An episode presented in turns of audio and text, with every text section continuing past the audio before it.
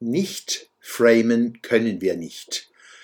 Der Philosoph, Psychotherapeut und Kommunikationswissenschaftler Paul Watzlawick sagt, Zitat, nicht kommunizieren können wir nicht.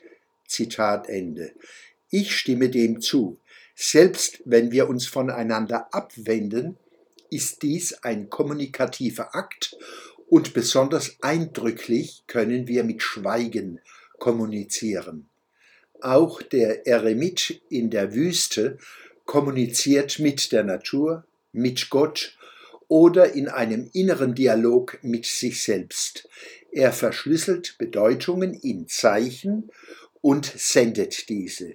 Er empfängt Zeichen und entschlüsselt deren Bedeutung, um sie zu verstehen. Er kommuniziert. Ich greife das Watzlawick-Diktum auf und übertrage es auf folgende Einsicht. Nicht framen können wir nicht. Indem wir unseren Blick auf einen bestimmten Sachverhalt richten, tritt anderes, zumindest vorläufig, zurück. Zum Prozess der Kommunikation gehört das Ein- und Ausrahmen. Framen ist originärer Aspekt von Kommunikation.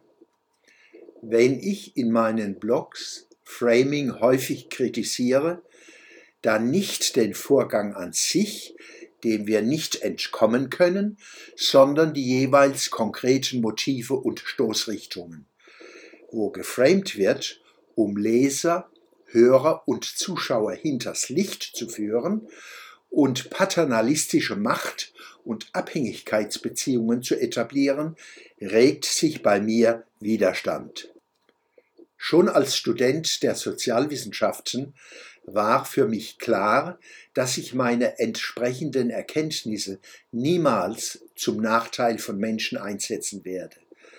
Als natürlicher Rahmen meiner Interessen in Forschung und Lehre, meiner Kunst und meiner Publikationen dient mir der universelle Auftrag der Aufklärung, das geschwisterliche Bemühen um den aufrechten Gang und die Achtung als der wichtigsten Grundtugend. Selbsthilfe gegen verschleierndes, machtgetriebenes Framing verlangt vor allem eigenständige, vergleichende Wahrnehmung und ein entsprechendes Denken. Meine Mitteilungen sind gedacht als Hilfe zur Selbsthilfe. Diese bedarf einer zunehmend selbstständigen Kommunikationsökonomie. Je mehr ich Quellen nutze, die mein Wahrnehmen und Denken anregen, statt meine Vorstellungen nur zu bestätigen, umso mehr Zeit und Freiheit für eigenes Denken entsteht.